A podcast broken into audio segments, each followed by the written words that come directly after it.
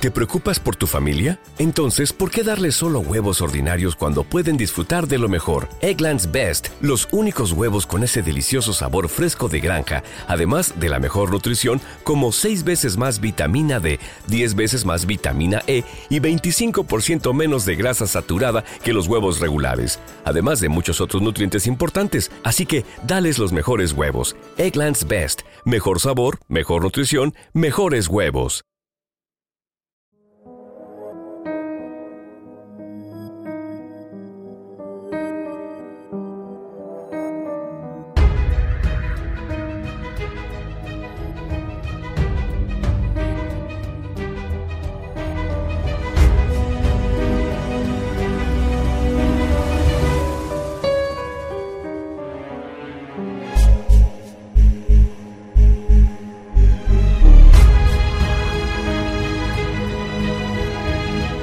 El Conde de Montecristo, de Alexandre Dumas.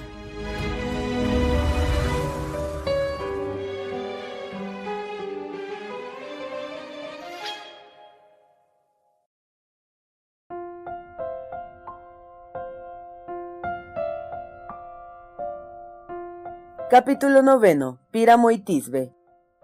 Cerca del barrio de San Honoré, detrás de una hermosa casa notable entre las de este suntuoso barrio, se extiende un vasto jardín cuyos espesos castaños rebasan con mucho las grandes tapias y dejan caer cuando llega la primavera sus flores sobre dos enormes jarrones de mármol colocados paralelamente sobre dos pilastras cuadrangulares en que encaja una reja de hierro de la época de Luis XIII. Esta grandiosa entrada está condenada a pesar de los magníficos geranios que brotan en los dos jarrones y que mecen al viento sus hojas marmóreas y sus flores de púrpura, desde que los propietarios se contrajeron a la posesión del palacio, el patio plantado de árboles que cae a la calle principal y del jardín que cierra esta valla que caía antes a una magnífica huerta de una fanega de tierra perteneciente a la propiedad, pero habiendo tirado una línea el demonio de la especulación, es decir, una calle en el extremo de esta huerta, con nombre antes de existir, merced a una placa de vidrio, pensaron poder vender esta huerta para edificar casas en la calle y facilitar el tránsito en ese magnífico barrio de San Honoré pero en punto a especulación, el hombre propone y el dinero dispone. La calle bautizada murió en la cuna. El que adquirió la huerta, después de haberla pagado cabalmente, no pudo encontrar, al venderla, la suma que quería y esperando una subida de precio que no podía dejar de indemnizarle un día a otro, se contentó con alquilar la huerta a unos hortelanos por quinientos francos anuales. No obstante, ya hemos dicho que la reja del jardín que daba la huerta estaba condenada, y el orín roía sus goznes. Aún hay más, para que los hortelanos no curioseen con sus miradas vulgares el interior del aristocrático jardín, un tabique de tablas está unido a las barras hasta la altura de seis pies. Es verdad que las tablas no están tan bien unidas que no se pueda dirigir una mirada furtiva por entre las junturas, pero esta casa no es tan severa que tema las indiscreciones. En esta huerta, en lugar de coliflores, lechugas, escarolas, rábanos, patatas y melones, crecen solo grandes alfalfas, único cultivo que denota que aún hay alguien que se acuerda de este lugar abandonado. Una puertecita baja, abriéndose a la calle proyecta abriéndose la calle proyectada, da acceso a este terreno cercado de tapias que sus habitantes acaban de abandonar a causa de su esterilidad y que después de ocho días, en lugar de producir un 50%, en lugar de producir un 50% como antes, no produce absolutamente nada. Por el lado de la casa, los castaños de que hemos hablado coronan la tapia, lo cual no impide que otros árboles verdes y en flor deslicen en los espacios que median entre unos y otros sus ramas ávidas de aire, en un ángulo en que el follaje es tan espeso que apenas deja penetrar la luz, un ancho banco de piedra y sillas de jardín indican un lugar de reunión o un retiro favorito de algún gabinete de la casa situada a cien pasos y que apenas se distingue a través del espeso ramaje que le envuelve. En fin, la elección de este asilo misterioso está justificada a la vez por la ausencia del sol, por la perpetua frescura aún durante los días más ardientes del estío, por el gorgojeo de los pájaros y por el alejamiento de la casa y de la calle, es decir, de los negocios y del bullicio. En una tarde del día más caluroso de primavera, había sobre este banco de piedra un libro, una sombrilla, un canastillo de labor y un pañuelo de batista empezado a bordar, y no lejos de este banco, junto a la reja en pie, delante de las tablas, con los ojos aplicados a una de las aberturas, se hallaba una joven cuyas miradas penetraban en el terreno desierto que ya conocemos. Casi al mismo tiempo, la puertecilla de este terreno se cerraba sin ruido, y un joven alto vigoroso, vestido con una blusa azul, una gorrilla de terciopelo, pero cuyos bigotes, barba y cabellos negros, cuidadosamente peinados, desentonaban de este traje popular, después de una rápida ojeada a su alrededor, para asegurarse de que nadie le espiaba, pasando por esta puerta que se cerró tras sí, se dirigió con pasos precipitados hacia la reja. Al ver al que esperaba, pero no probablemente con aquel traje, la joven tuvo miedo y dio dos pasos hacia atrás. Y sin embargo, ya al través de las hendiduras de la puerta, el joven con esta mirada, que solo pertenece a los amantes,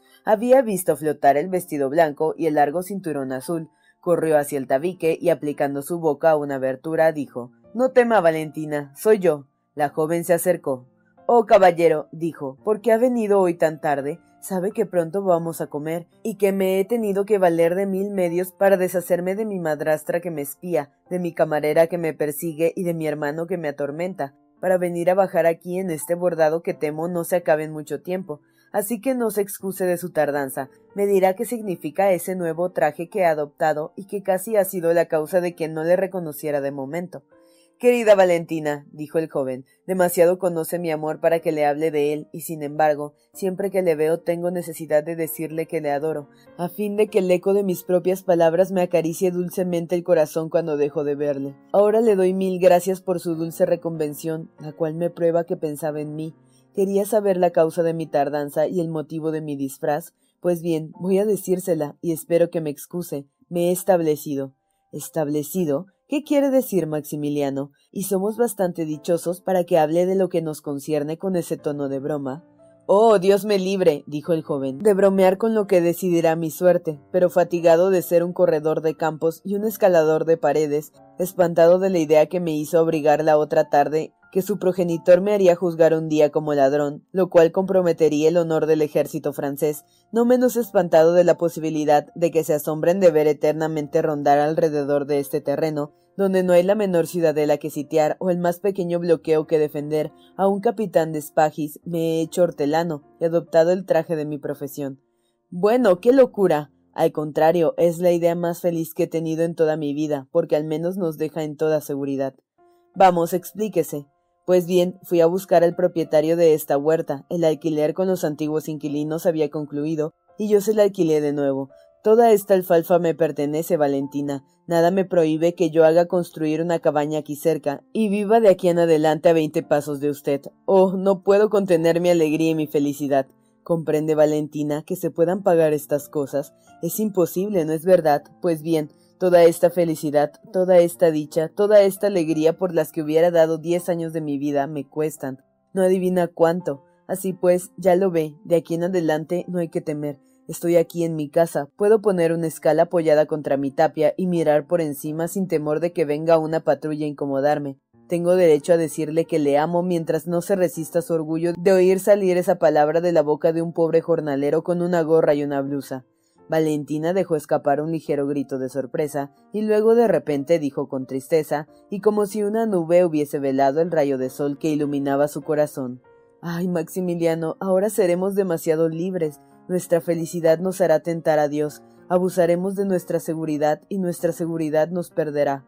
¿Puede decirme eso, amiga mía, a mí que desde que le conozco le doy pruebas de que he subordinado mis pensamientos y mi vida a su vida y sus pensamientos?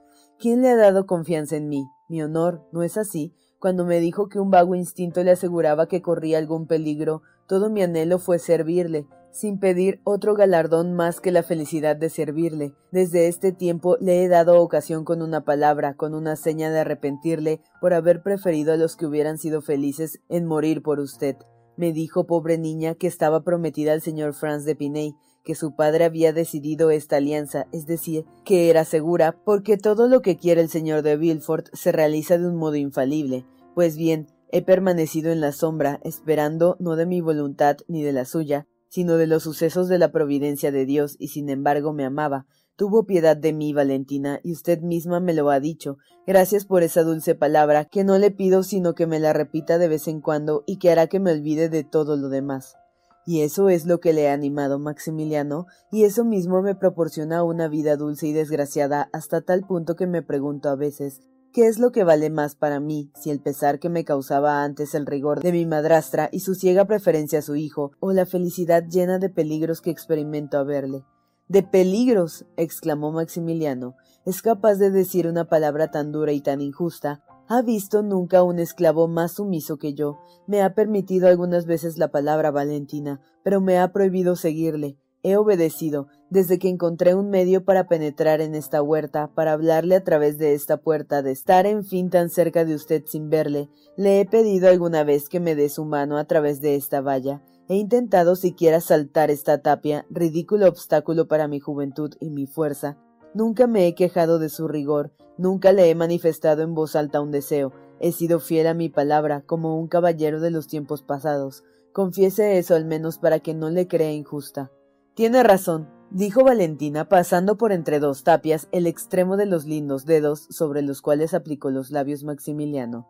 Es verdad que es un amigo honrado, pero en fin, usted no ha obrado sino por su propio interés, mi querido Maximiliano. Bien sabía que el día en que el esclavo fuese exigente lo perdería todo.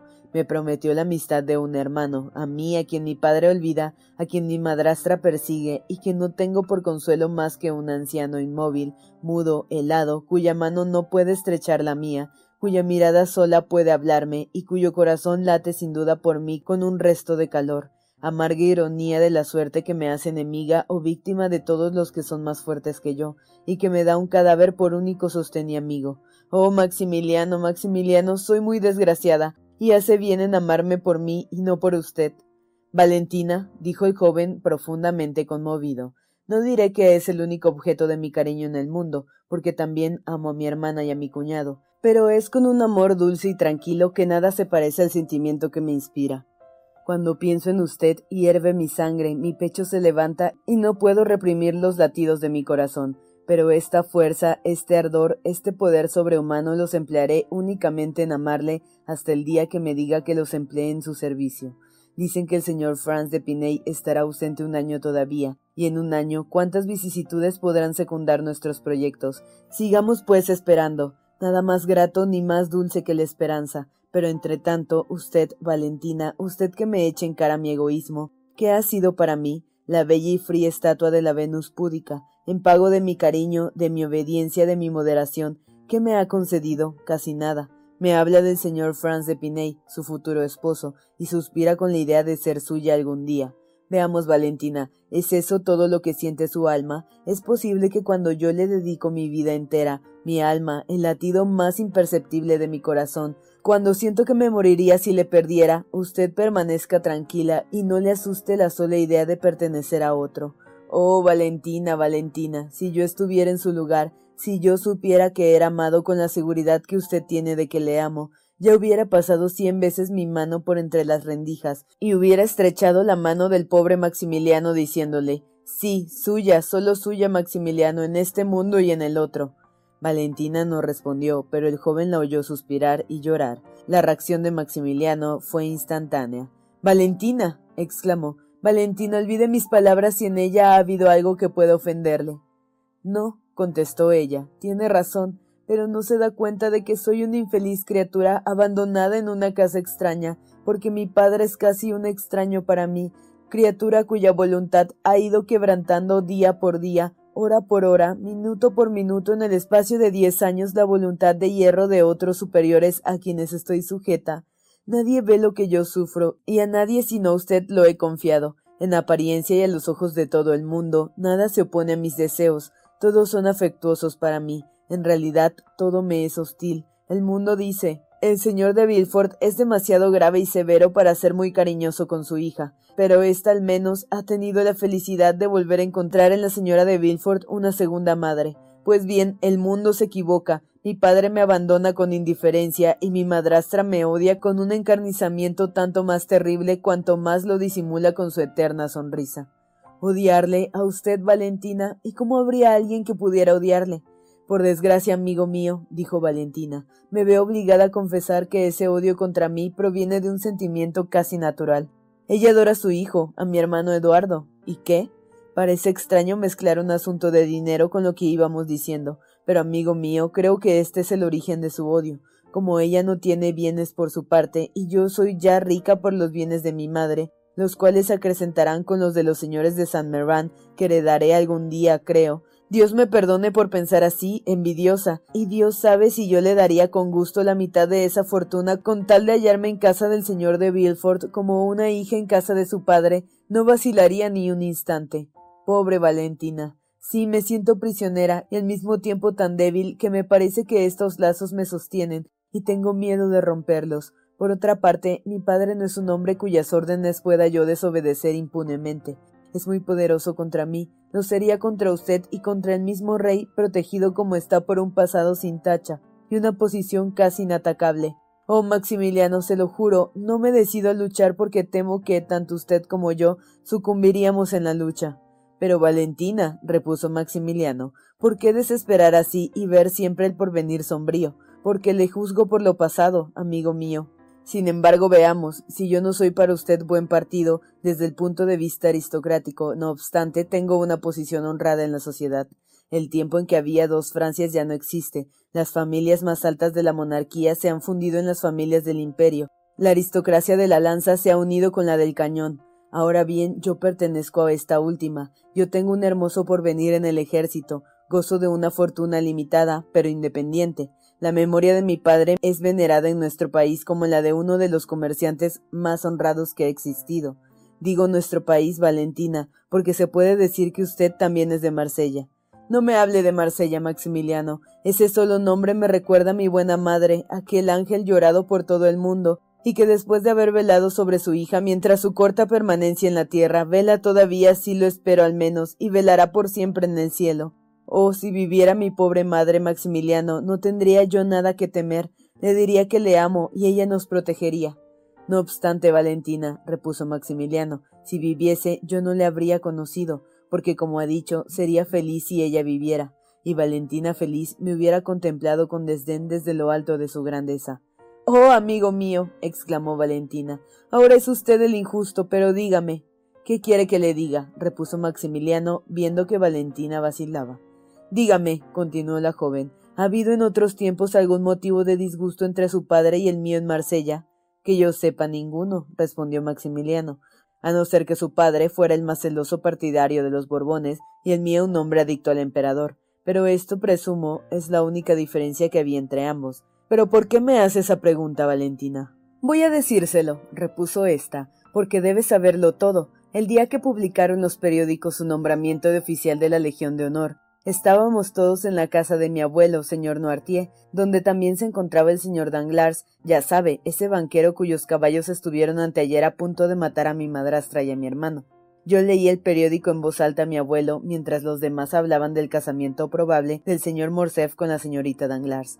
Al llegar al párrafo que trataba de usted y que ya había yo leído, porque desde la mañana anterior me había anunciado esta buena noticia, al llegar pues a dicho párrafo me sentía muy feliz, pero temerosa al mismo tiempo de verme obligada a pronunciar en voz alta su nombre, y es seguro que lo hubiera omitido a no ser por el temor que diesen una mala interpretación a mi silencio. Por lo tanto, reuní todas mis fuerzas y leí el párrafo. Querida Valentina, escúcheme. Y en el momento de oír su nombre, mi padre volvió la cabeza. Estaba yo tan convencida, vea si soy loca, de que este nombre había de hacer el efecto de un rayo, que creí notar un estremecimiento en mi padre y aun en el señor Danglars, aunque con respecto a este estoy segura de que fue una ilusión de mi parte. Morrel, dijo mi padre, espera un poco. Frunció las cejas y continuó. ¿Será ese acaso uno de los Morrel de Marsella? De esos furiosos bonapartistas que tantos males nos causaron en 1815.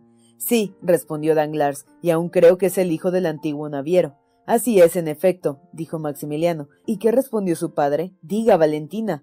Oh, algo terrible que no me atrevo a repetir. No importa, dijo Maximiliano sonriendo. Dígalo todo. Su emperador continuó frunciendo las cejas. Sabía darles el lugar que merecían a todos esos fanáticos. Les llamaba carne para el cañón. Era el único nombre que merecían. Veo con placer que el nuevo gobierno vuelve a poner en vigor ese saludable principio, y si para ese solo objeto reservase la conquista de Argel, Le felicitaría doblemente, aunque por otra parte nos costase un poco caro. En efecto, es una política un tanto brutal, dijo Maximiliano, pero no sienta, querida mía, lo que ha dicho el señor de Villefort. Mi valiente padre no cedía en nada al suyo sobre este punto, y repetía sin cesar ¿Por qué el emperador que tantas cosas buenas hace no forma un regimiento de jueces y abogados y los lleva a primera línea de fuego? Ya ve, amiga mía, ambas opiniones se equilibran por lo pintoresco de la expresión y la dulzura del pensamiento. Pero ¿qué dijo el señor Danglars al escuchar la salida del procurador del rey? Oh, empezó a reírse con esa sonrisa siniestra que le es peculiar, y que a mí me parece feroz. Pocos momentos después se levantaron ambos y se marcharon. Entonces únicamente conocí que mi abuelo estaba muy conmovido. Preciso es decirle, Maximiliano, que yo sola soy la que adivina las agitaciones de ese pobre paralítico, y creí entonces que la conversación promovida delante de él porque nadie hace caso del pobre abuelo, le había impresionado fuertemente en atención a que se había hablado mal de su emperador, ya que según parece ha sido un fanático de su causa. En efecto, dijo Maximiliano, es uno de los nombres conocidos del imperio. Ha sido senador y, como sabe, o quizá no lo sepa Valentina, estuvo complicado en todas las conspiraciones bonapartistas que se hicieron en tiempo de la restauración. Sí, a veces oigo hablar en voz baja de esas cosas que a mí se me antojan muy extrañas. El abuelo bonapartista, el hijo realista, en fin, ¿qué quiere? Entonces me volví hacia él y me indicó el periódico con la mirada. ¿Qué le ocurre, querido papá? le dije. ¿Está contento? Me hizo una señal afirmativa con la cabeza. ¿De lo que acaba de decir mi papá? le pregunté. Me dijo por señas que no. ¿De lo que ha dicho el señor Danglars? Otra seña negativa. Será tal vez porque el señor Morrel no me atreví a decir Maximiliano. Lo ha nombrado oficial de la Legión de Honor. Entonces me hizo seña de que era así en efecto. ¿Lo cree Maximiliano? Estaba contento de que le hubiesen nombrado oficial de la Legión de Honor, sin conocerle. Puede ser que fuese una locura de su parte, puesto que dicen que vuelve algunas veces a la infancia, y es por una de las cosas que le quiero mucho. Es muy particular, dijo Maximiliano reflexionando. Odiarme su padre al contrario que su abuelo. Qué cosa tan rara producen esos afectos y esos odios de partidos. Silencio, exclamó de repente Valentina. Escóndase, huya, viene gente. Maximiliano tomó al instante una asada y se puso a remover la tierra. Señorita, señorita, gritó una voz detrás de los árboles. La señora le busca por todas partes. Hay una visita en la sala. ¿Una visita? exclamó Valentina agitada. ¿Y quién ha venido a visitarnos? Un gran señor, un príncipe, según dicen, el conde de Montecristo. Ya voy, dijo en voz alta Valentina. Este nombre hizo estremecer de la otra parte de la valla, al que ya voy de Valentina servía de despedida al fin de cada entrevista. ¿Qué es esto? dijo Maximiliano apoyándose en actitud de meditación sobre la asada. ¿Cómo conoce el conde de Montecristo al señor de Villefort? En efecto, el conde de Montecristo era quien acababa de entrar en casa del señor de Villefort, con el objeto de devolver al procurador del rey la visita que éste le había hecho, y como es de suponer, toda la casa se puso en movimiento al escuchar su nombre. La señora de Villefort, que estaba sola en el salón cuando anunciaron al conde, hizo venir al instante a su hijo para que el niño reiterase sus gracias al conde, y Eduardo, que no había dejado de oír de hablar del gran personaje durante dos días, se apresuró a presentarse, no por obedecer a su madre, ni por dar las gracias a Montecristo, sino por curiosidad y para hacer alguna observación a la cual pudiera acompañar uno de los gestos que hacían decir a su madre. Oh, qué muchacho tan malo. Pero bien merece que le perdonen, porque tiene tanto talento. Tras de los primeros saludos de rigor, preguntó el conde por el señor de Villefort. Mi esposo come hoy en casa del señor canciller, respondió la joven. Acaba de salir en este momento y estoy segura de que sentirá infinito no haber tenido el honor de verle. Otros dos personajes que habían precedido al conde en el salón y que lo devoraban con los ojos se retiraron después del tiempo razonable, exigido a la vez por la cortesía y la curiosidad. A propósito, ¿qué hace tu hermana Valentina? Dijo la señora de Villefort Eduardo, que le avisen que quiero tener el honor de presentarla al señor conde. ¿Tiene una hija, señora? inquirió el conde. Será todavía una niña. Es la hija del señor de Villefort, replicó la señora, hija del primer matrimonio, esbelta y hermosa figura.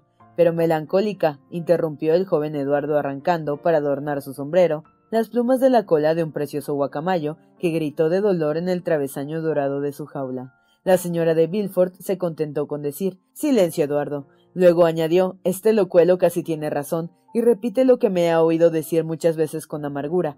A pesar de cuanto hacemos por distraerla, tiene un carácter triste y un humor taciturno que perjudica muchas veces el efecto de su belleza. Pero veo que no viene Eduardo. Ve a ver la causa de ello. Es que la buscan donde no está. ¿Dónde la buscan? En el cuarto del abuelo Noirtier. ¿Y tú opinas que no está allí? No, no, no está allí, respondió Eduardo tarareando. ¿Y dónde está si lo sabes? Dilo. Está debajo del castaño grande, continuó el travieso niño presentando, a pesar de los gritos de su madre, una porción de moscas vivas al guacamayo que parecía muy ansioso de esta clase de caza. La señora de Villefort alargó la mano hacia el cordón de la campanilla para indicar a su doncella el sitio donde podía encontrar a Valentina cuando ésta se presentó. La joven parecía estar triste y observándola detenidamente se hubiera podido descubrir en sus ojos las huellas de sus lágrimas. Valentina, quien llevados por la rapidez de la narración hemos presentado a nuestros lectores sin darla a conocer, era una alta y esbelta joven de diecinueve años, con pelo castaño claro, ojos de azul intenso, continente lánguido y en el cual resaltaba aquella exquisita elegancia que caracterizaba a su madre, sus manos blancas y afiladas, su cuello nacarado, sus mejillas teñidas de un color imperceptible, le daban a primera vista el aire de esas hermosas inglesas a quienes se ha comparado bastante poéticamente en sus movimientos con los cisnes. Entró pues, y al ver al lado de su madre al personaje de quien tanto había oído hablar, saludó sin ninguna timidez propia de su edad y sin bajar los ojos con una gracia tal que redobló la atención del conde. Este se levantó. La señorita de Villefort, mi hijastra, dijo la señora de Villefort a Montecristo, que se inclinó hacia adelante presentando la mano a Valentina. Y el señor conde de Montecristo, rey de la China y emperador de Conchinchina, dijo el pilluelo, dirigiendo a su hermana una mirada socarrona. Esta vez la señora de Villefort se puso lívida y estuvo a punto de irritarse contra aquella plaga doméstica que respondía al nombre de Eduardo, pero el conde se sonrió y miró al muchacho con complacencia, lo cual elevó a su madre al colmo del entusiasmo. Pero señora, dijo el conde reanudando la conversación y mirando alternativamente a la madre y a la hija, yo he tenido el honor de verle en alguna otra parte con esta señorita. Desde que entré pensé en ello y cuando se sentó esta señorita, su vista ha sido una nueva luz que ha venido a iluminar un porvenir confuso, dispénseme por la expresión. No es probable, caballero, la señorita de Villefort es poco aficionada a la sociedad, y nosotros salimos muy raras veces, dijo la joven esposa. Sin embargo, no es en sociedad donde he visto a esta señorita y a usted, señora, también a este gracioso picaruelo. La sociedad parisiense, por otra parte, me es absolutamente desconocida, porque creo haber tenido el honor de decirle que hace muy pocos días estoy en París. No, permítame que recuerde, espere. Y el conde llevó su mano a la frente como para coordinar las ideas. No, es en otra parte, es en. yo no sé. Pero me parece que este recuerdo es inseparable de un sol brillante y de una especie de solemnidad religiosa. La señorita tenía flores en la mano, el niño corría detrás de un hermoso pavo real en un jardín, y usted, señora, estaba debajo de un emparrado. Ayúdeme, señora, ¿no recuerda nada de lo que le digo? De veras que no, respondió la señora de Villefort, y sin embargo me parece que si le hubiese visto en alguna parte, su recuerdo estaría presente en mi memoria. El señor conde nos habrá visto quizás en Italia, dijo tímidamente Valentina. En efecto, en Italia es muy posible, dijo Montecristo. ¿Ha viajado por Italia, señorita? La señora y yo estuvimos allí hace dos meses. Los médicos temían que enfermase del pecho y me recomendaron los aires de Nápoles. Pasamos por Bolonia, Perusa y Roma. Ah, es verdad, señorita, exclamó Montecristo, como si aquella simple indicación hubiese bastado para fijar todos sus recuerdos. Fue en Perusa, el día del Corpus, en el jardín de la fonda del correo, donde la casualidad nos reunió a usted, a esta señorita, su hijo y a mí, donde recuerdo haber tenido el honor de verle. Yo recuerdo perfectamente a Perusa, caballero, la fonda y la fiesta de que habla, dijo la señora de Villefort, pero por más que me esfuerzo me avergüenzo de mi poca memoria. No recuerdo haber tenido el honor de verle. Es muy extraño, ni yo tampoco, dijo Valentina levantando sus hermosos ojos y mirando a Montecristo. Eduardo dijo, Yo sí me acuerdo. Voy a ayudarle, dijo el conde. El día había sido muy caluroso y se hallaba esperando y los caballos no venían a causa de la solemnidad. La señorita se internó en lo más espeso del jardín el niño desapareció corriendo detrás del pájaro. Y le agarré, mamá. ¿No lo recuerdas? dijo Eduardo. Vaya, como que le arranqué tres plumas de la cola. Sí, señora, se quedó debajo de una parra. ¿No recuerda mientras estaba sentada en un banco de piedra y mientras que, como le digo, la señorita de Villefort y su hijo estaban ausentes, de haber hablado mucho tiempo con alguien. Desde luego, dijo la señora de Villefort poniéndose colorada. Un hombre envuelto en una gran capa con un médico, según creo. Justamente, señora, aquel hombre era yo. En los quince días que hacía que me alojaba en la fonda, Curé a mi ayuda de cámara de calentura y al fondista de icteria, de suerte que me tenían en el concepto de un médico famoso. Hablamos mucho tiempo de diferentes cosas, de Perugino, de Rafael, de costumbres, de modas, de aquella famosa agua tofana, cuyo secreto, según creo, le habían dicho varias personas que se conservaba todavía en Perusa. Ah, es verdad, dijo vivamente la señora de Villefort con cierta inquietud. Ahora recuerdo. Yo no sé ya lo que usted me dijo detalladamente, señora, replicó el conde con una tranquilidad perfecta, pero participando del error general, me consultó sobre la salud de la señorita de Villefort. Como usted era médico, dijo la señora de Villefort, puesto que había curado varios enfermos. Molière o Beaumarchais, señora, le habrían respondido que justamente porque no lo era, no he curado a mis enfermos, sino que mis enfermos se han curado. Yo me contentaré con decirle que he estudiado bastante a fondo la química y las ciencias naturales, pero solo como aficionado, ya comprenderá. En este momento dieron las seis. Son las seis, dijo la señora de Villefort, con visibles muestras de agitación. No va a ver si come ya su abuelo, Valentina. La joven se puso en pie y saludando al conde salió de la sala sin pronunciar una palabra. Oh Dios mío, señora, sería por mi causa que despide a la señorita de Villefort, dijo el conde, así que Valentina hubo salido. No lo crea, repuso vivamente la joven, pero esta es la hora en que hacemos que den al señor Noirtier la comida que sostiene su triste existencia. Ya sabe, caballero, en qué lamentable estado se encuentra mi suegro. Sí, señora, el señor de Villefort me ha hablado de ello, una parálisis, según creo. Ay, el pobre anciano está sin movimiento, solo el alma vela en esa máquina humana, pálida y temblorosa como una lámpara pronta a extinguirse. Mas perdone que le hable de nuestros infortunios domésticos. Le he interrumpido en el momento en que decía que era un hábil químico. No he dicho yo eso, señora, respondió Montecristo sonriendo. He estudiado la química porque decidido vivir en Oriente, he querido seguir el ejemplo del rey Mitrídates. Mitrídates Rex Ponticus dijo el niño cortando de un magnífico álbum unos dibujos de paisaje que iba doblando y guardando en el bolsillo. Eduardo, no seas malo, exclamó la señora de Villefort, arrebatando el mutilado libro de las manos de su hijo. Eres insoportable, nos aturdes. Déjanos. Ve con Valentina al cuarto del abuelito Noirtier. El álbum, dijo Eduardo. ¿Qué quieres decir el álbum? Sí, sí, quiero mi álbum. ¿Por qué has cortado los dibujos? Porque me da la gana. Vete, vete. No, no, no. No me iré hasta que me des el álbum dijo el niño acomodándose en un sillón, fiel siempre a su costumbre de no ceder nunca. Toma y déjanos en paz, dijo la señora de Villefort, y dio el álbum a Eduardo, que salió acompañado de su madre. El conde siguió con la vista a la señora de Villefort. Veamos si cierra la puerta, murmuró.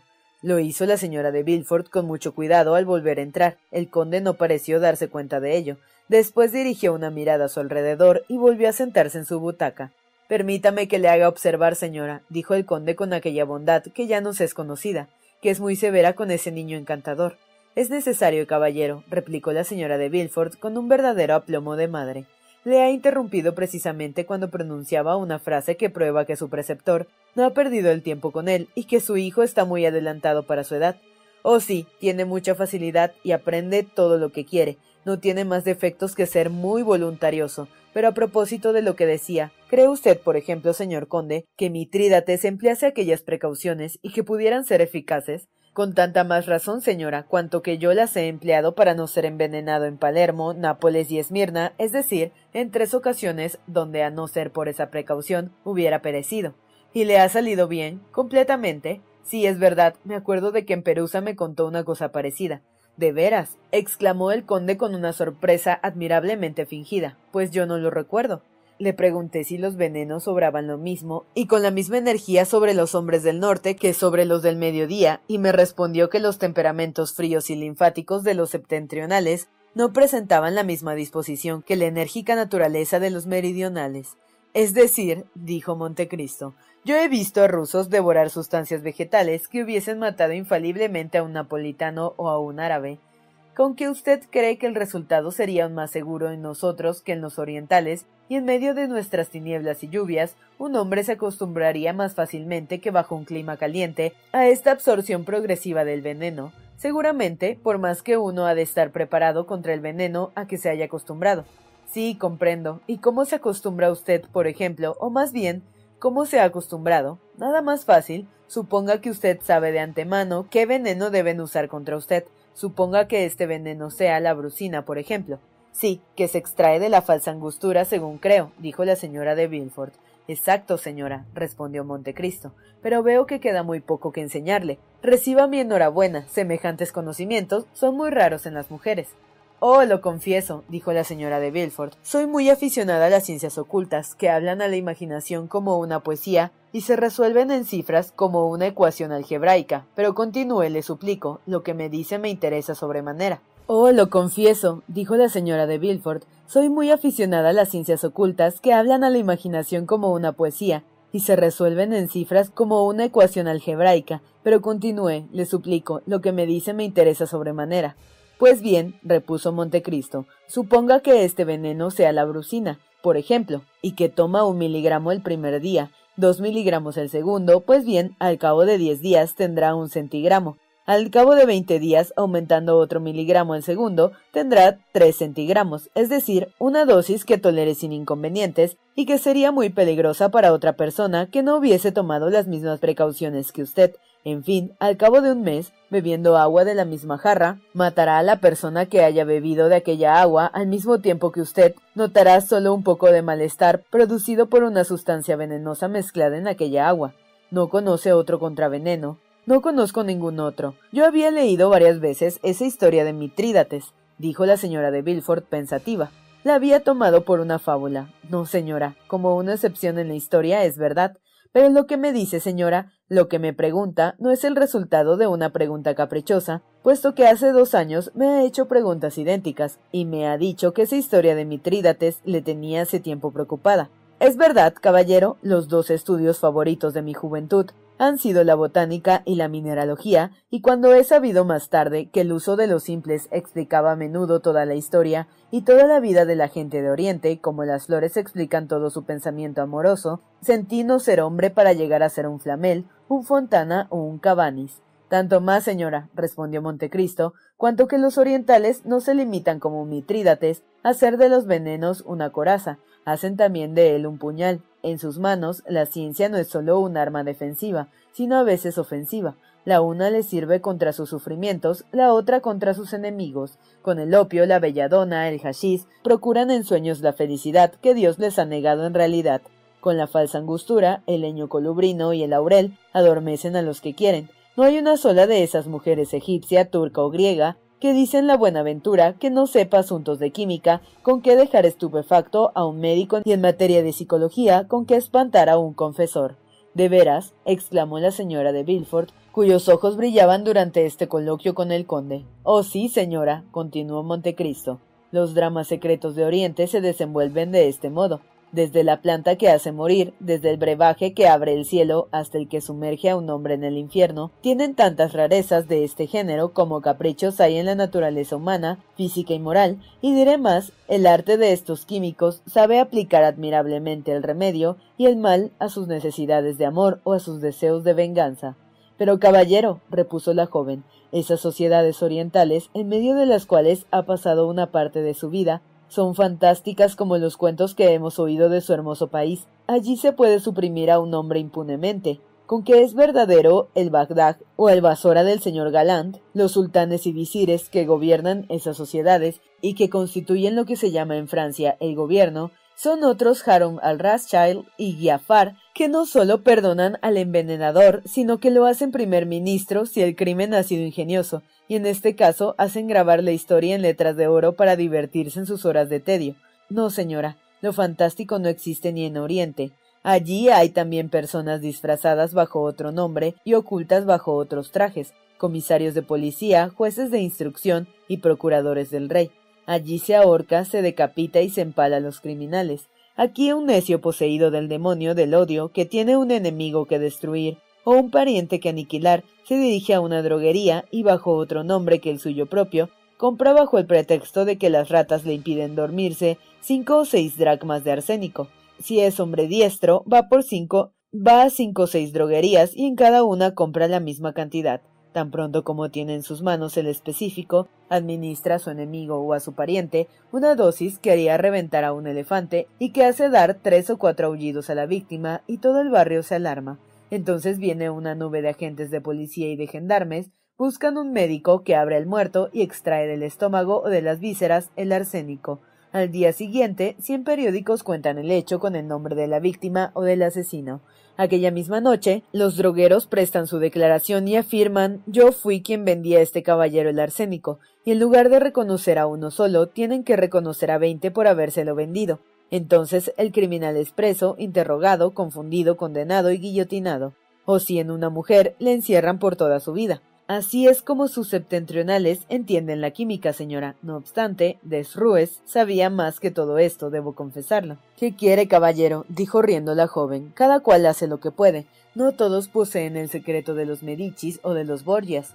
Ahora bien, dijo el conde encogiéndose de hombros, quiere que le diga la causa de todas esas torpezas que en sus teatros, según he podido juzgar yo mismo leyendo las obras que en ellos se representan, se ve siempre beber un pomo de veneno o chupar el guardapelo de una sortija y caer al punto muertos. Cinco minutos después se baja el telón, los espectadores se dispersan. Siempre se ignoran las consecuencias del asesinato. Nunca se ve al comisario de policía con su banda, ni a un cabo con cuatro soldados, y esto autoriza a muchas pobres personas a creer que las cosas ocurren de esta manera. Pero salga de Francia, vaya por ejemplo a Alepo, o al Cairo, en fin a Nápoles o a Roma, verá pasar por las calles personas firmes, llenas de salud y vida, y si estuviese por allí algún genio fantástico, podría decirle al oído ese caballero está envenenado hace tres semanas y dentro de un mes habrá muerto completamente. Entonces, dijo la señora de Villefort, habrá encontrado la famosa agua tofana que suponía perdida en Perusa. Oh, señora, ¿puede perderse acaso algo entre los hombres? Las artes se siguen unas a otras y dan la vuelta al mundo. Las cosas mudan de nombre y el vulgo es engañado, pero siempre el mismo resultado, es decir, el veneno. Cada veneno obra particularmente sobre tal o cual órgano, uno sobre el estómago, otro sobre el cerebro, otro sobre los intestinos. Pues bien, el veneno ocasiona una tos, esta tos una fluxión de pecho a otra enfermedad, inscrita en el libro de la ciencia, lo cual no le impide ser mortal, y aunque no lo fuese, lo sería gracias a los remedios que le administran los sencillos médicos, muy malos químicos en general, y ahí tiene un hombre muerto en toda regla, en el cual nada tiene que ver la justicia, como decía un horrible químico amigo mío, el excelente abate del monte de Taormina, en Sicilia, el cual había estudiado toda clase de fenómenos. Eso es espantoso, pero admirable, repuso la joven. Yo creía, lo confieso, que todas estas historias eran invenciones medievales, Sí, sin duda alguna, pero se han perfeccionado en nuestros días. ¿Para qué quiere que sirva el tiempo, las medallas, las cruces, los premios de emoción, si no es para hacer llegar a la sociedad a su más alto grado de perfección? Ahora pues, el hombre no será perfecto hasta que sepa crear y destruir como Dios. Ya sabe destruir, luego tiene andando la mitad del camino. De suerte que, replicó la señora de Villefort, haciendo que la conversación recayera al objeto que ella deseaba. Los venenos de los Borgias, de los Medicis, de los René, de los Ruggieri y probablemente más tarde del barón Trenck, de que tanto han abusado el drama moderno y las novelas, eran objetos de arte, señora, nada más que eso, repuso el conde. ¿Cree que el verdadero sabio se dirige únicamente al mismo individuo?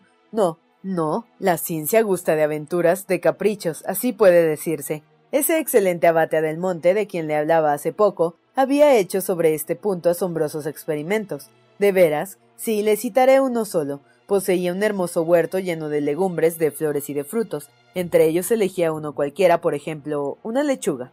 Por espacio de tres días la regaba con una solución de arsénico. Al tercero la lechuga se ponía ya amarillenta, es decir, había llegado el momento de cortarla. Para todos parecía madura y conservaba una apariencia apetitosa. Solamente para el abate del monte estaba emponzoñada. Entonces la llevaba a su casa, tomaba un conejo, ha de saber que el abate tenía una colección de conejos, liebres y gatos, que no desmerecía de su colección de legumbres, flores y frutas. Tomaba pues un conejo, le hacía comer una hoja de aquella lechuga. El conejo, por supuesto, se moría. ¿Qué jueces de instrucción ni qué procurador del rey va ahora a averiguar la causa de la muerte de un conejo? Nadie, con que ya tenemos al conejo muerto. Después de esto, lo hace desollar por su cocinera y arroja los intestinos sobre un montón de estiércol. Sobre este estiércol hay una gallina, come esos intestinos, cae enferma a su vez y muere al día siguiente. En el momento en que lucha con las convulsiones de la agonía, pasa por allí un buitre, que en el país de del Monte hay muchos, se arroja sobre el cadáver, lo conduce entre sus garras a una roca y se lo come. Al cabo de tres días, el pobre buitre, que después de esta comida se encontró algo indispuesto, siente una especie de aturdimiento justamente cuando se hallaba entre una nube, muere allí mismo y cae en su estanque. Los hoyos, las anguilas y las lampreas comen ávidamente, ya sabe que todos estos pescados son muy aficionados a las carnes. Ahora bien, suponga que al día siguiente le sirven en la mesa una de esas anguilas, uno de esos hoyos y de esas lampreas envenenados hasta la cuarta generación. Entonces su convidado será envenenado a la quinta y morirá al cabo de ocho días de dolores de entrañas, de males de corazón. Muere en uno de sus accesos, le hacen la autopsia al cadáver y los médicos dirán el pobre señor ha fallecido a causa de un tumor en el hígado o de una fiebre tifoidea. Pero, dijo la señora de Villefort, todas esas circunstancias, encadenadas unas a otras, pueden ser destruidas por el menor accidente. Puede muy bien ocurrir que el buitre no pase a tiempo o caiga cien pasos del estanque. Ah, justamente en eso es lo que consiste el arte. Para ser un gran químico en Oriente es preciso saber dirigir la casualidad. Así es como se obtienen los más difíciles resultados. La señora de Villefort permanecía pensativa y escuchaba con gran atención. Pero, dijo, el arsénico es indeleble. De cualquier manera que se le tome, siempre se encuentra en el cuerpo del hombre, si es que se toma una cantidad suficiente para que pueda causar la muerte. Bien, exclamó Montecristo. Eso fue lo que yo dije al abate del monte. Reflexionó un instante y me respondió con un proverbio siciliano, que según creo es también proverbio francés. Hijo mío, el mundo no se hizo en un día, sino en siete. Vuelva pues el domingo. Volví al domingo siguiente. En lugar de regar su lechuga con arsénico, la regó con una solución de sales, cuya base era la de estricnina, estricnina colubrina, como dicen los eruditos. Esta vez la lechuga estaba perfectamente sana a la vista. Así pues, el conejo no sospechó nada, y a los cinco minutos estaba muerto. La gallina comió el conejo, y al día siguiente dejó de existir. Entonces nosotros hicimos las veces de buitre, tomamos la gallina y la abrimos. Ya habían desaparecido todos los síntomas particulares y no quedaban más que los síntomas generales, ninguna indicación particular en ningún órgano, irritación del sistema nervioso y nada más. La gallina no había sido envenenada, había muerto de apoplejía. Es un caso raro en las gallinas, lo sé, pero es muy común en los hombres. La señora de Bilford parecía cada vez más pensativa. Es una dicha, dijo, que tales sustancias no puedan ser preparadas más que por químicos, si no la mitad del mundo envenenaría la otra mitad. Por químicos o personas que se ocupan de la química, repuso cándidamente Montecristo. Y después de todo, dijo la señora de Villefort, por bien preparado que esté, el crimen es siempre crimen, y si se libra de la investigación humana, no le sucede otro tanto con la mirada de Dios. Los orientales son más sabios que nosotros en punto a conciencia y han suprimido prudentemente el infierno. Oh, señora, ese es un escrúpulo que debe brotar naturalmente en un alma honrada como la suya, pero que desaparecería pronto con el raciocinio. El lado peor del pensamiento humano estará siempre resumido en esta paradoja de Juan Jacobo Rousseau, el mandarín a quien se mata a cinco mil leguas levantando el extremo del dedo. La vida del hombre transcurre haciendo estas cosas y su inteligencia se agota en pensarlas. Pocas personas conocerá que vayan a clavar brutalmente un cuchillo en el corazón de su semejante o que le administrasen para hacerle desaparecer de la superficie del globo la cantidad de arsénico que decíamos hace poco.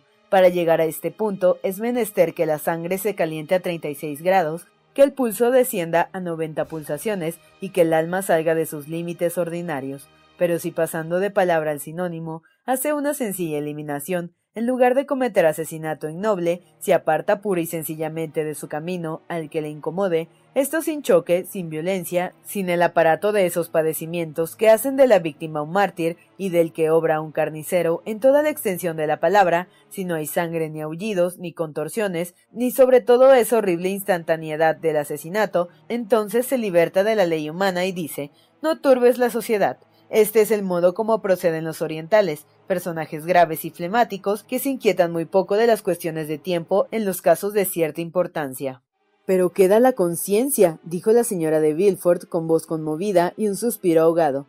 Sí, dijo Montecristo, si por fortuna queda la conciencia, sin la cual sería uno muy desgraciado, después de toda acción un poco vigorosa, la conciencia es la que nos salva, porque nos provee de mil disculpas de que solo nosotros somos jueces, disculpa que, por excelentes que sean para conservar el sueño, serían mediocres ante un tribunal para conservarnos la vida. Así pues, Ricardo III, por ejemplo, tuvo que agradecer mucho a su conciencia después de la muerte de los dos hijos de Eduardo IV.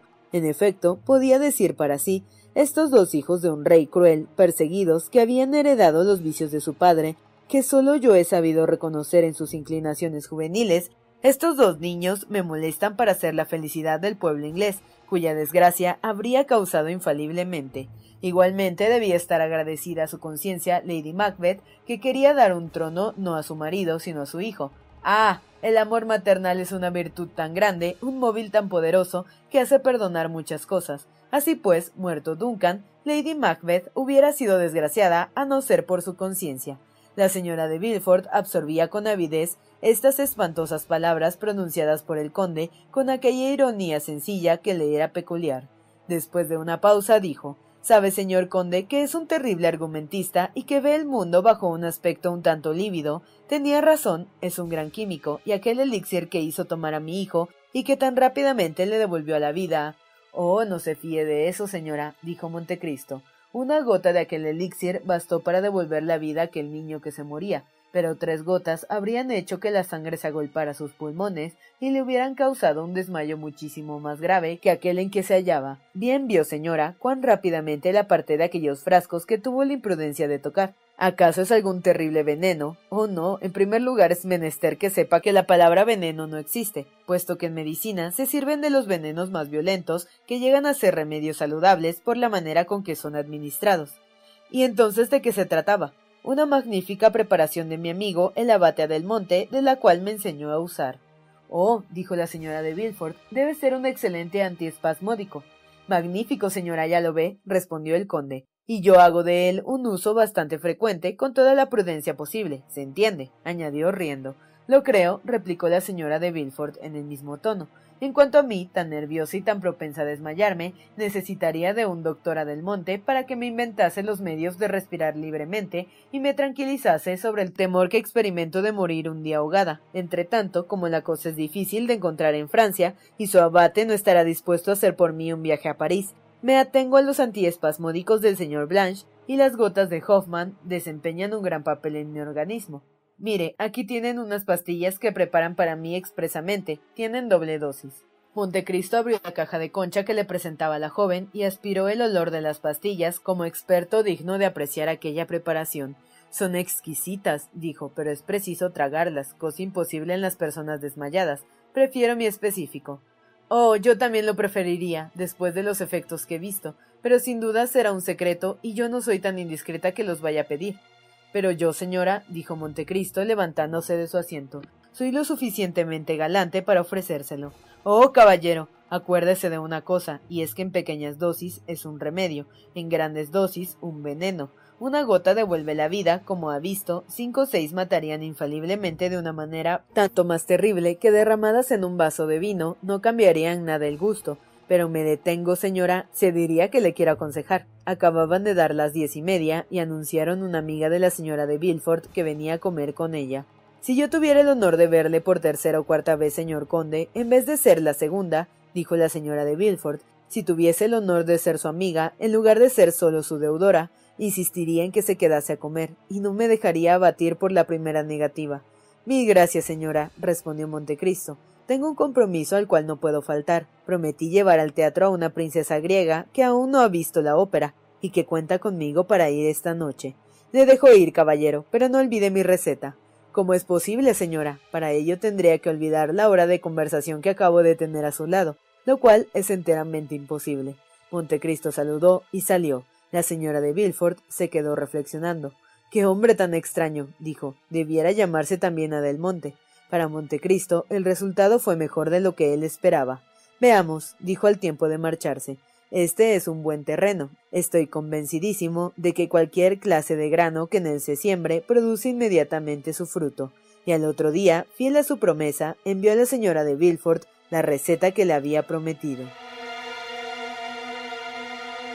¿Te preocupas por tu familia? Entonces, ¿por qué darles solo huevos ordinarios cuando pueden disfrutar de lo mejor? Eggland's Best, los únicos huevos con ese delicioso sabor fresco de granja, además de la mejor nutrición, como 6 veces más vitamina D, 10 veces más vitamina E y 25% menos de grasa saturada que los huevos regulares, además de muchos otros nutrientes importantes. Así que, dales los mejores huevos. Eggland's Best, mejor sabor, mejor nutrición, mejores huevos.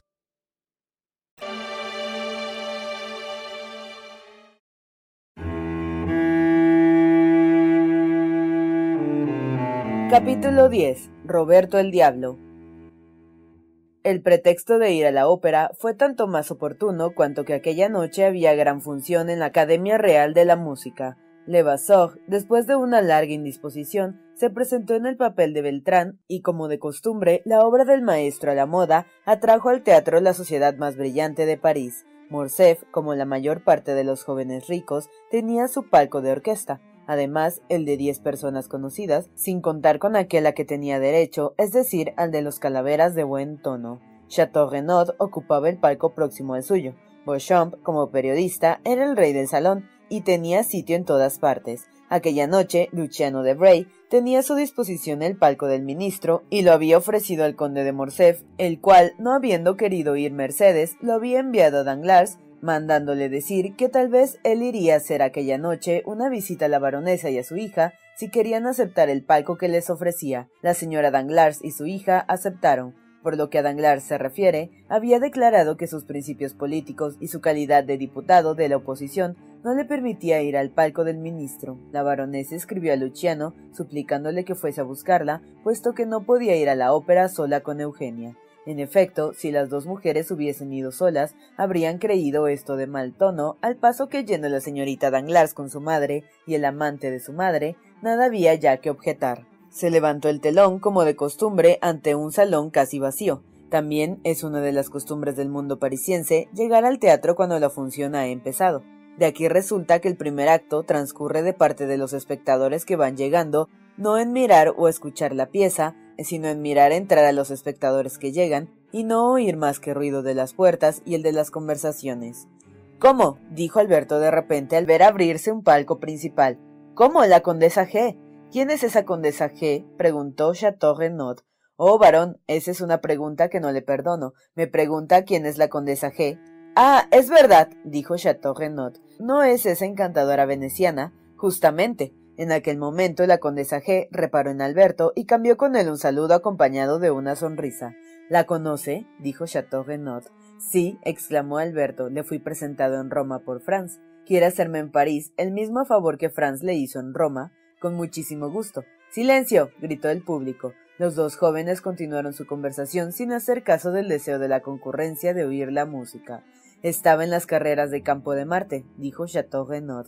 Hoy, sí, en efecto, había carreras, estaba comprometido en ellas. Oh, por una miseria, por cincuenta luises. ¿Y quién ganó? Nautilus, yo apostaba por él. Pero había tres carreras. Sí, el premio del Jockey Club era una copa de oro. Por cierto que ocurrió algo bastante extraño. ¿Qué?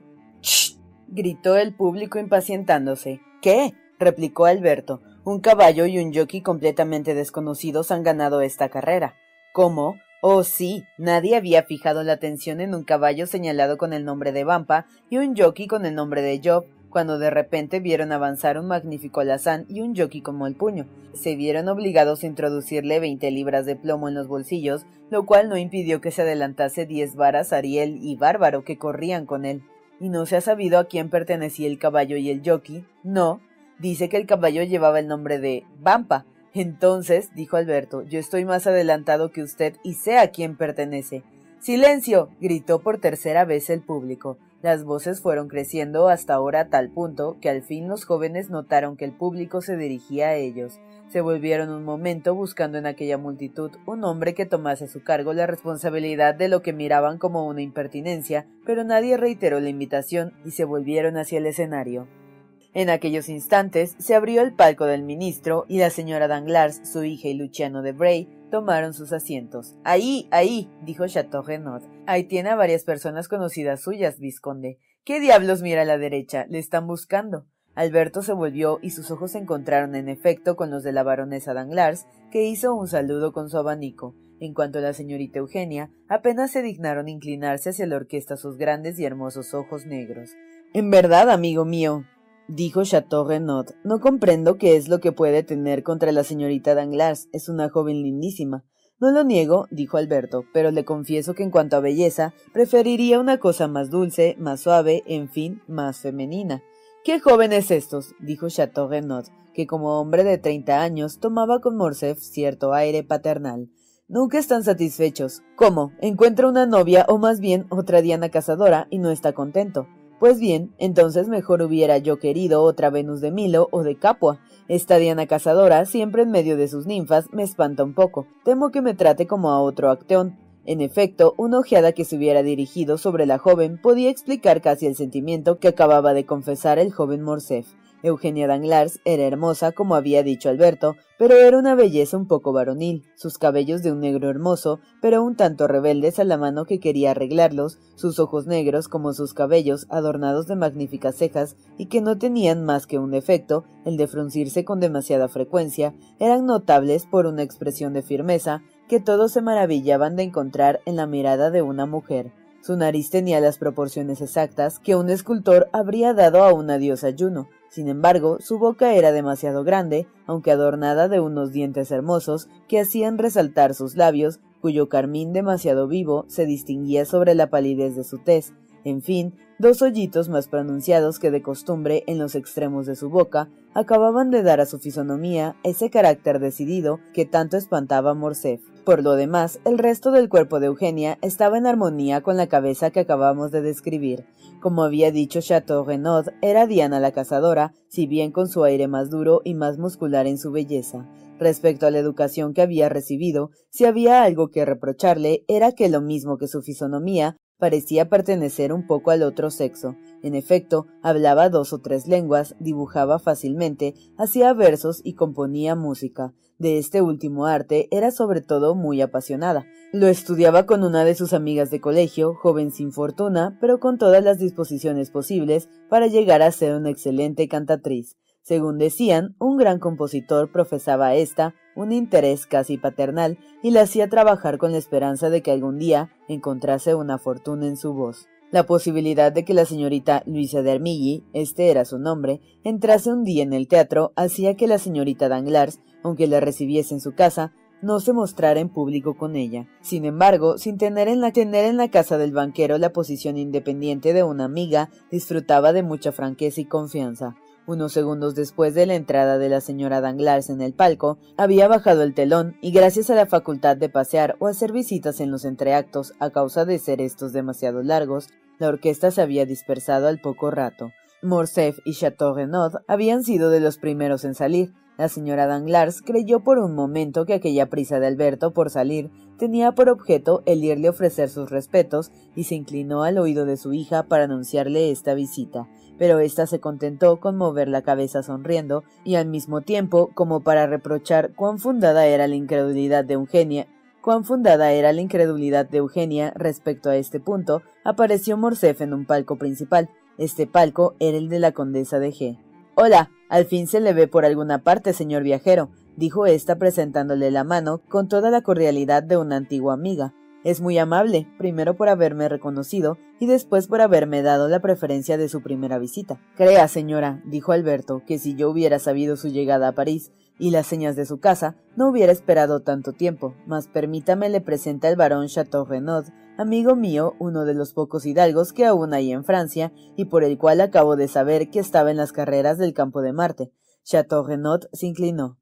Ah, ¿se hallaba en las carreras, caballero? dijo vivamente la condesa. Sí, señora. Y bien, repuso la condesa G.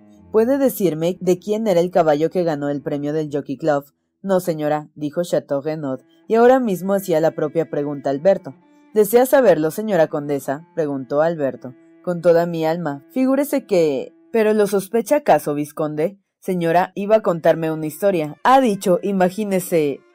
Pues bien, figúrese que aquel encantador caballo y aquel diminuto jockey de casaca color de rosa me inspiraron a primera vista una simpatía tan viva que yo en mi interior deseaba que ganasen, lo mismo que si hubiese apostado por ellos la mitad de mi fortuna. Así pues, apenas los vi llegar al punto, dejando bastante retirados a los otros caballos, fue tal mi alegría que empecé a palmotear como una loca. Imaginé mi asombro cuando al entrar en mi casa encuentro en mi escalera al jockey de casaca de color de rosa.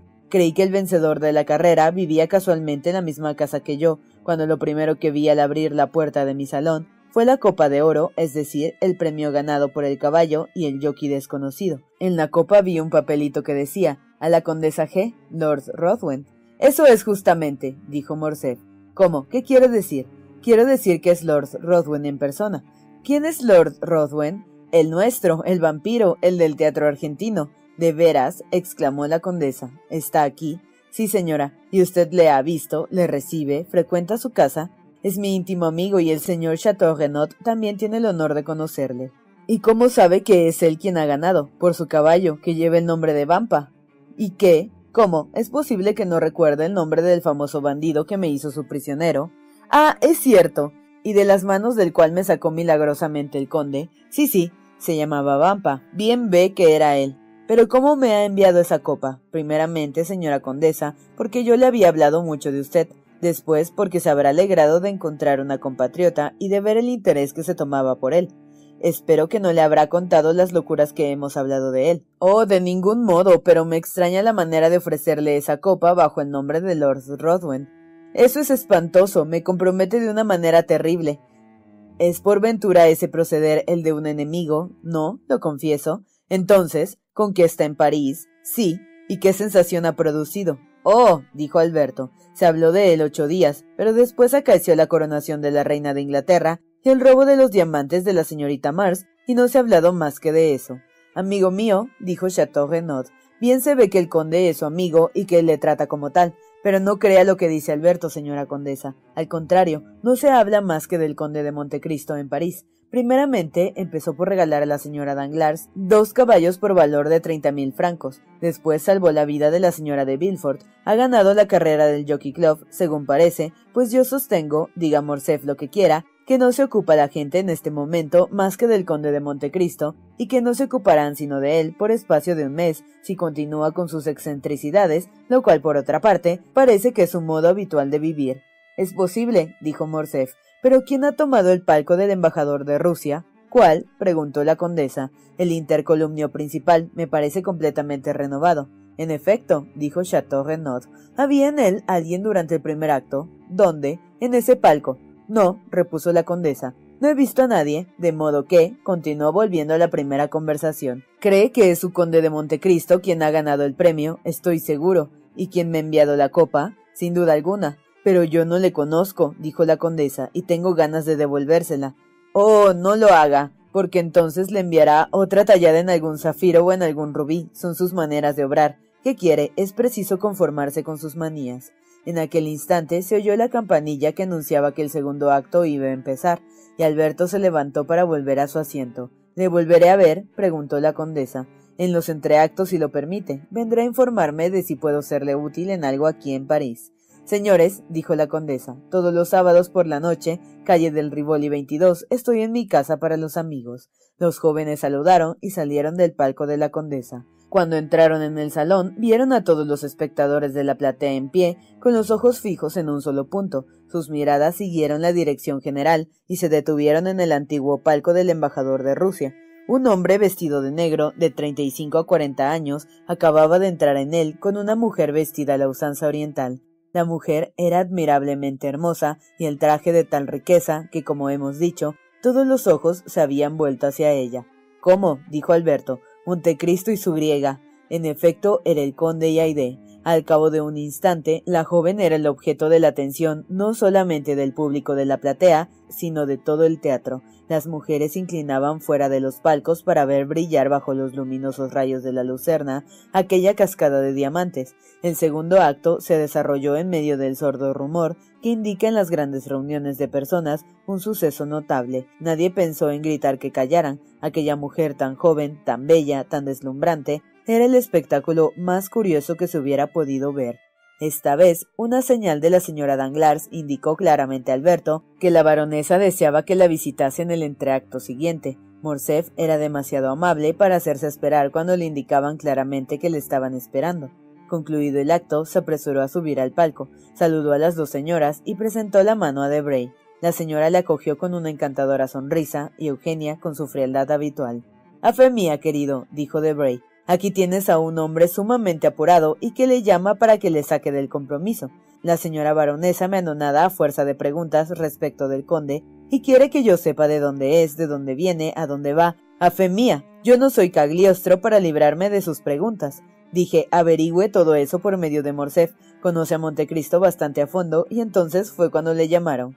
¿No es increíble? dijo la baronesa que teniendo medio millón de fondos secretos a su disposición no esté mucho mejor instruido. Señora, dijo Luciano, crea que si yo tuviese medio millón a mi disposición, lo emplearía en otra cosa que no en tomar informes sobre el señor de Montecristo, que a mis ojos no tiene otro mérito que el de ser dos veces más rico que una VAP, pero he cedido la palabra a mi amigo Morcef, arréglese con él.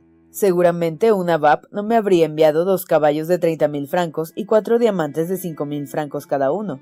Oh, los diamantes, dijo Morcerf riendo. Esa es su manía. Yo creo que cual otro Potemkin lleva siempre los bolsillos llenos y los va derramando por el camino.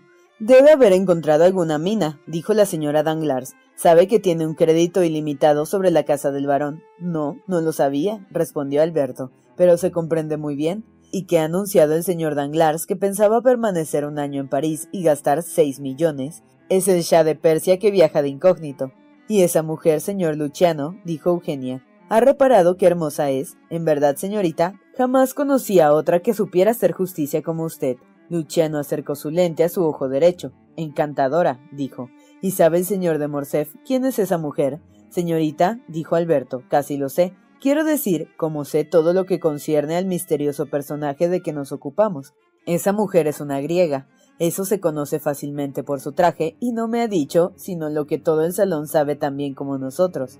Siento, dijo Morcerf, ser un cicerone tan ignorante, pero confieso que aquí acaban todos mis conocimientos. Sé además que es música, porque un día que almorcé en casa del conde, oí los sonidos de una guzla que sin duda estaba tocando ella. ¿Recibe su conde? preguntó la señora Danglars, y de una manera espléndida, se lo aseguro. Es preciso que me empeñe con el señor Danglars para que le ofrezca alguna comida, algún baile a fin de que nos lo devuelva. ¿Cómo? ¿Iría a su casa? dijo Debray riendo. ¿Por qué no? Con mi marido. Pero si es soltero el misterioso conde. Ya ve que no lo es, dijo riendo la baronesa señalando a la bella griega. Esa mujer es una esclava, según él mismo me lo ha dicho. Convenga, mi querido Luciano, dijo la baronesa, que más bien tiene aire de una princesa. De las mil y una noches. De las mil y una noches no digo, pero ¿qué es lo que hace ella de una princesa? Los diamantes, y en esa no se ve otra cosa. Lleva demasiados, dijo Eugenia. Estaría más hermosa sin ellos, porque quedarían al descubierto su cuello y sus brazos, que son encantadoras formas. Oh, la artista, dijo la señora Danglars. ¿Cómo se entusiasma? Me apasiona todo lo hermoso, dijo Eugenia. ¿Pero qué dice entonces del conde? dijo Debray. Me parece también muy buen mozo. El conde, dijo Eugenia, como si aún no le hubiese mirado. El conde está demasiado pálido. Precisamente en esa palidez, dijo Morcerf, está el secreto que buscamos. La condesa G dice que es un vampiro. ¿Está de vuelta la condesa G? preguntó la baronesa. En ese palco de al lado, dijo Eugenia, casi enfrente de nosotros, madre mía. Esa mujer de unos cabellos rubios admirables, ella es. Ah, sí, repuso la señora Danglars. ¿No sabe lo que debiera hacer, Morcerf? Mande, señora. Ir a hacer una visita a nuestro conde de Montecristo y traérnoslo. ¿Para qué? dijo Eugenia. Oh, para hablarle. ¿No tienes tu curiosidad por verle? Absolutamente ninguna. Qué rara eres, murmuró la baronesa. Oh, dijo Morcerf, vendrá probablemente el mismo. Ya le ha visto, señora, y le saluda. La baronesa devolvió al conde su saludo acompañado de la más encantadora sonrisa. Vamos, dijo Morcerf, me sacrifico. Le dejo y voy a ver si hay medio de hablarle. Vaya a su palco, es lo más sencillo, pero aún no he sido presentado. ¿A quién? A la bella griega. Es una esclava, según dice. Sí, pero usted dice que es una princesa. No, espero que me vea salir y él también saldrá. Es posible. Vaya, ahora mismo. Morcerf saludó y se fue. Efectivamente, en el momento en que pasaba delante del palco del conde, se abrió la puerta y el conde dijo algunas palabras en árabe a Ali, que estaba en el corredor, y se tomó del brazo de Morcerf. Ali cerró la puerta de nuevo y se quedó en pie a su lado. Había en el corredor un círculo de gente que rodeaba al nubio. En verdad, dijo Montecristo, su París es una ciudad extraña, y sus parisienses un pueblo singular. Se diría que es la primera vez que ven a un nubio. Mírelos estrecharse alrededor de ese pobre Ali, que no sabe qué significa eso. Solo le digo una cosa, y es que un parisiense puede ir a Túnez, o a Constantinopla, a Bagdad o al Cairo, y la gente no le rodeará como hacen aquí es que sus orientales son personas sensatas y no miran lo que no vale la pena de mirar, pero créame, Ali no goza de esa popularidad sino porque le pertenece y estas horas usted es el hombre de moda. ¿De veras? ¿Y qué es lo que me vale ese favor? Diantre usted mismo, regala caballos que valen mil luises, salva la vida a la mujer del procurador del rey, hace correr bajo el nombre del mayor Black caballos de raza y jockeys como un puño, En fin, gana copas de oro y las envía a una mujer bellísima, por cierto. ¿Y quién diablo le ha contado todas esas tonterías? Primero, la señora Danglars, que se muere de deseos por verlo en su palco, o más bien, que le vean en él. Después, el periódico de Beauchamp y últimamente mi imaginación. ¿Por qué llama a su caballo Vampa si quiere guardar el incógnito? Ah, es verdad, dijo el conde, es una imprudencia. Pero dígame, el conde de Morcerf viene algunas veces a la ópera. Le he buscado por todas partes y no lo he visto. Vendrá esta noche. ¿Dónde? Creo que al palco de la baronesa. Esa encantadora joven que está con ella es su hija. Sí, le doy mis parabienes. Morcerf se sonrió. Ya hablaremos de eso más tarde y detalladamente, dijo. ¿Qué dice de la música? ¿De qué música? ¿De qué ha de ser? De la que acabamos de oír. Digo que es una música muy hermosa para ser compuesta por un compositor humano y cantada por pájaros sin plumas, como decía Diógenes. Ah, querido conde, parece que pudiera oír cantar los siete coros del paraíso. Así es, en efecto, cuando quiero oír música admirable, visconde, como ningún mortal la ha oído, duermo. Pues bien, querido conde, duerma. La ópera no se ha inventado para otra cosa. No, de veras. Su orquesta hace demasiado ruido. Para dormir, yo con el sueño de que le hablo, necesito tranquilidad y silencio y además cierta preparación. Ah, el famoso hashish. Exacto, Visconde. Cuando quiera oír música, venga a cenar conmigo. Pero ya lo oí cuando fui a almorzar a su casa, dijo Morcerf. En Roma, sí. Ah, era la gusla de Aide. Sí, la pobre desterrada se entretiene a veces en tocar algunos aires de su país. Morcerf no insistió más. Por su parte, el conde se cayó también. En este momento se oyó la campanilla. Discúlpeme, dijo el conde dirigiéndose hacia su palco. ¿Cómo? Mil recuerdos de parte mía la condesa de G de parte de su vampiro. Y la baronesa, dígale que si lo permite, iré a ofrecerle mis respetos después de que termine el acto. El tercer acto empezó. Durante el mismo entró el conde de Morcerf en el palco de la señora Danglars, según lo había prometido. El conde no era uno de esos hombres que causaban impresión con su presencia. Así pues, nadie reparó en su llegada más que las personas en cuyo palco entraba.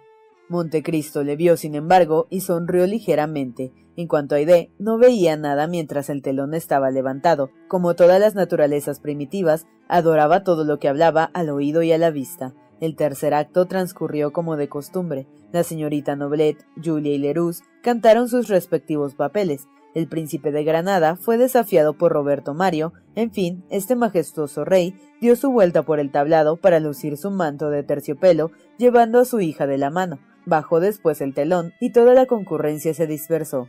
El conde salió de su palco y poco después apareció en el de la baronesa de Danglars. Esta no pudo contener un ligero grito, mezcla de sorpresa y alegría.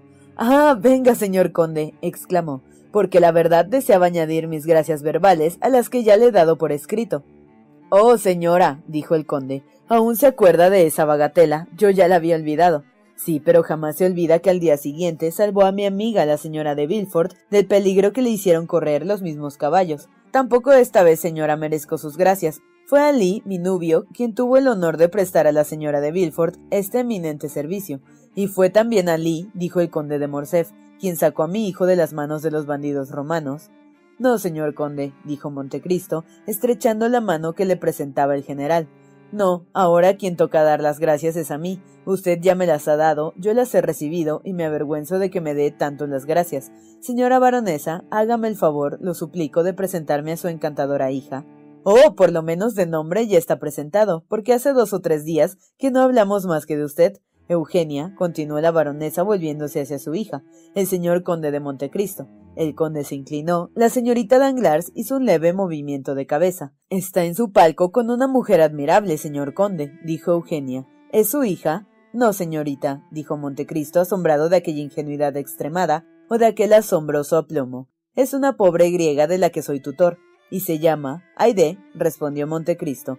Una griega, murmuró el conde de Morcerf. Sí, conde, dijo la señora Danglars, y dígame si ha visto nunca en la corte de Alite Belín, donde ha servido tan gloriosamente, un vestido tan precioso como el que tenemos delante. Ah, dijo Montecristo, ha servido en Yanina, señor conde. He sido general instructor de las tropas de Bajá, respondió Morcerf, y mi poca fortuna proviene de las liberalidades del ilustre jefe albanés. No tengo reparo en decirlo. Pues véala ahí, insistió la señora Danglars. ¿Dónde? balbuceó Morcerf. Allí, dijo Montecristo, y apoyando el brazo sobre el hombro del conde, se inclinó con él fuera del palco. En ese momento, Aide, que buscaba al conde con la vista, descubrió su cabeza pálida al lado de la de Morcerf, a quien tenía abrazado. Esta vista produjo en la joven el efecto de la cabeza de Medusa. Hizo un movimiento hacia adelante como para devorar a los dos con sus miradas y al mismo tiempo se retiró al fondo del palco lanzando un débil grito que fue oído sin embargo de las personas que estaban próximas a ella y de Ali que al punto abrió la puerta. ¿Cómo? dijo Eugenia. ¿Qué acaba de sucederle a su pupila, señor conde? Parece que se ha sentido indispuesta. Así es, dijo el conde. Pero no se asuste, señorita. Aide es muy nerviosa, y por consiguiente muy sensible a los olores. Un perfume que le sea antipático basta para causarle un desmayo. Pero, añadió el conde sacando un pomo del bolsillo, y tras haber saludado a la baronesa y a su hija, cambió un apretón de mano con el conde y conde Bray y salió del palco de la señora Danglars. Cuando entró en el suyo, Aide estaba aún muy pálida. Apenas le vio, le tomó una mano. Montecristo notó que las manos de la joven estaban húmedas y heladas. ¿Con quién hablaba, señor? preguntó la griega. Con el conde de Morcerf, que estuvo al servicio de tu ilustre padre y que confiesa deberle su fortuna, respondió el conde. Ah, miserable. exclamó Aide. Él fue quien lo vendió a los turcos y esa fortuna es el pago de su traición. No sabía eso. Había oído algo de esa historia en Epiro, dijo Montecristo, pero ignoraba los detalles. Ven, hija mía, ven, me lo contarás. Debe ser algo curioso. Oh, sí, vamos, vamos. Me parece que me moriría si permaneciese más tiempo viendo a ese hombre. Y levantándose vivamente, Aide se envolvió en su albornoz de cachemir blanco, bordado de perlas y de coral, y salió en el momento en que se levantaba el telón. En nada se parece ese hombre a los demás, dijo la condesa de G. Alberto, que había vuelto a su lado. Escucha religiosamente el tercer acto de Roberto y se marcha cuando va a empezar el cuarto.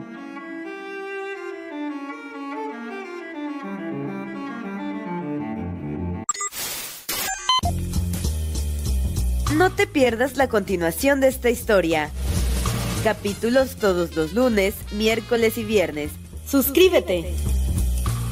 El Cuentero, con historias para tus oídos.